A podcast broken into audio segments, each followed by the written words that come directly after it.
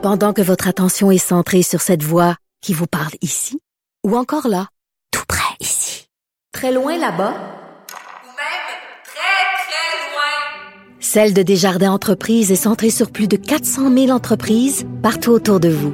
Depuis plus de 120 ans, nos équipes dédiées accompagnent les entrepreneurs d'ici à chaque étape pour qu'ils puissent rester centrés sur ce qui compte, la croissance de leur entreprise.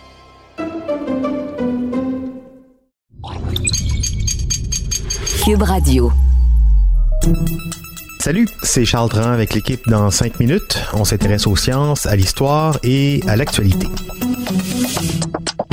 Aujourd'hui, on parle de transport aérien. À part pour les deux dernières années, l'humain ne s'était jamais déplacé autant et si souvent et si rapidement que depuis le siècle dernier. Et avec la reprise du tourisme mondial, on est nombreux à se questionner sur le nombre de voyages qu'on a envie d'entreprendre et donc le nombre de vols aussi qu'on va devoir faire euh, au cours des, des prochaines années, des prochains mois. On sait que prendre l'avion, c'est l'un des gestes les plus polluants qu'on peut faire à l'échelle individuelle. Entre 2012 et 2020, les émissions de gaz à effet de serre euh, du secteur canadien de l'aviation ont augmenté de 53% en dépit du plan climatique du gouvernement fédéral pour les faire baisser.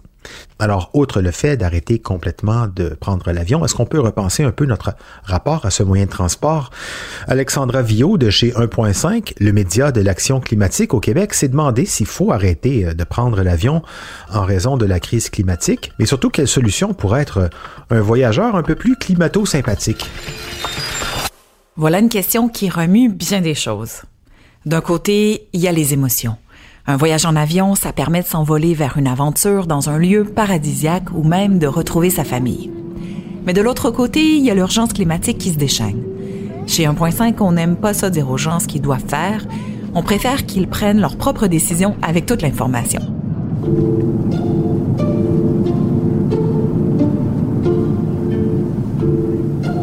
Alors, que faut-il savoir quand on parle d'aviation et de climat? En 2019, l'aviation a causé 2,5% des émissions mondiales de dioxyde de carbone, soit près d'un milliard de tonnes du fameux CO2 rejeté dans l'atmosphère, selon le Conseil international pour un transport propre, un organisme indépendant. C'est une augmentation de presque 30% de ces émissions en seulement six ans.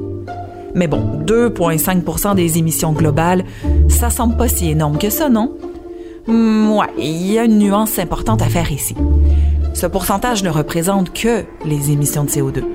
Mais il y a bien d'autres choses qui sortent d'un avion, comme des oxydes d'azote ou encore de la vapeur d'eau.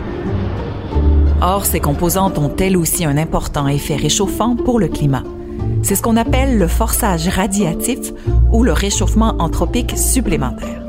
C'est ce que nous a expliqué Aurélien Bigot, chercheur sur la transition énergétique des transports pour la chaire énergie et prospérité de France. Donc, Lorsqu'on considère l'ensemble des rejets du pot d'échappement d'un avion dans l'atmosphère, et pas uniquement le CO2, l'impact réchauffant de l'aviation sur le climat serait en fait deux voire trois fois plus élevé, selon les experts du Shift Project, un groupe de réflexion en faveur d'une économie faible en carbone.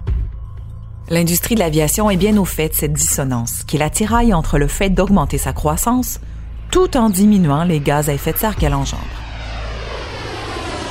D'ailleurs, peut-être avez-vous entendu ces dernières annonces pour fabriquer des carburants synthétiques, de l'hydrogène vert et des biocarburants.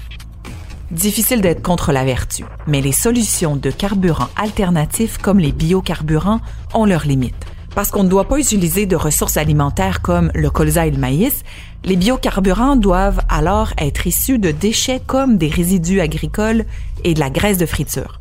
Or, il y a une concurrence avec ces ressources disponibles en quantité limitée pour des biocarburants qui peuvent aussi être utilisés dans d'autres industries comme le transport maritime et terrestre. Le coût de ces biocarburants reste très important, de 3 à 4 fois plus cher que le kérosène. À ce jour, la production de nouveaux carburants est minime en termes de volume, alors que la menace climatique s'intensifie plus que jamais et qu'il faut agir.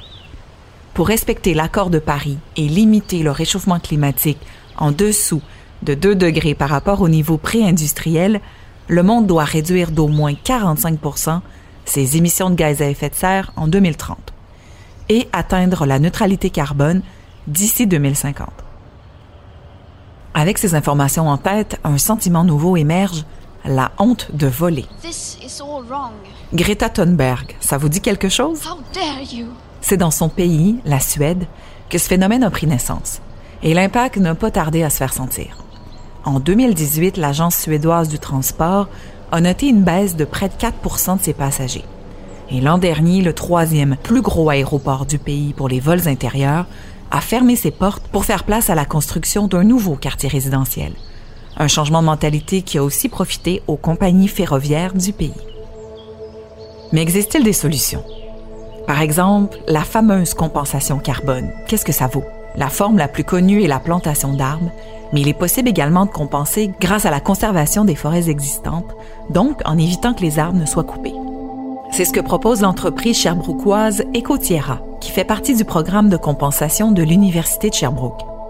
On peut aussi acheter des crédits carbone éducatifs du programme Carbone scolaire, qui vise à faire changer les comportements en faveur du climat grâce à l'éducation des élèves.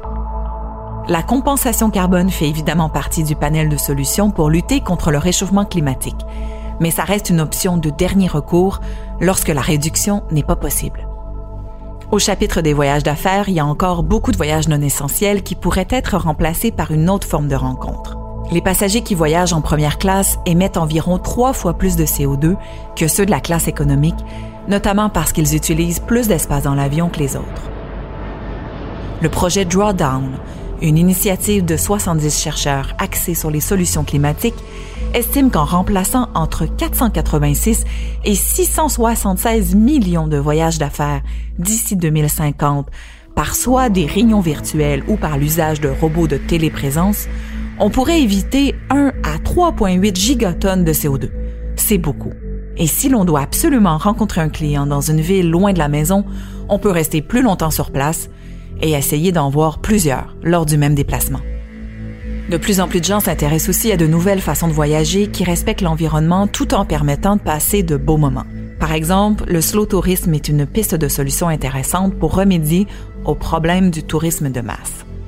C'est prendre le temps de vivre ses vacances, de découvrir calmement les richesses d'une région et de ses produits locaux plutôt que d'être dans une course contre la montre. Et s'il faut prendre l'avion car il n'y a pas d'alternative moins polluante, alors on profite au maximum de ce privilège en restant le plus longtemps sur place. Et puis, il y a aussi le train qui pourrait bien jouer un rôle important dans le tourisme du futur.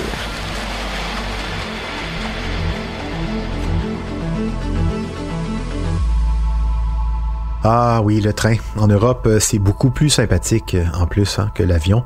Ici, par contre, euh, on reste un grand pays sous-peuplé avec une rentabilité très moyenne pour les projets de développement du train, malheureusement. Donc, en attendant ce train, peut-être revoir l'usage de l'aviation pour certains, organiser ses séjours, euh, ses déplacements autrement, avec ça en tête justement, comme le suggérait Alexandra du Média 1.5.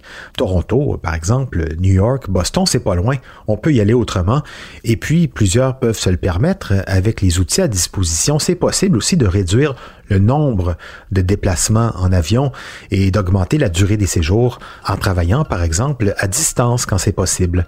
Merci Alexandra Vio. C'était en cinq minutes.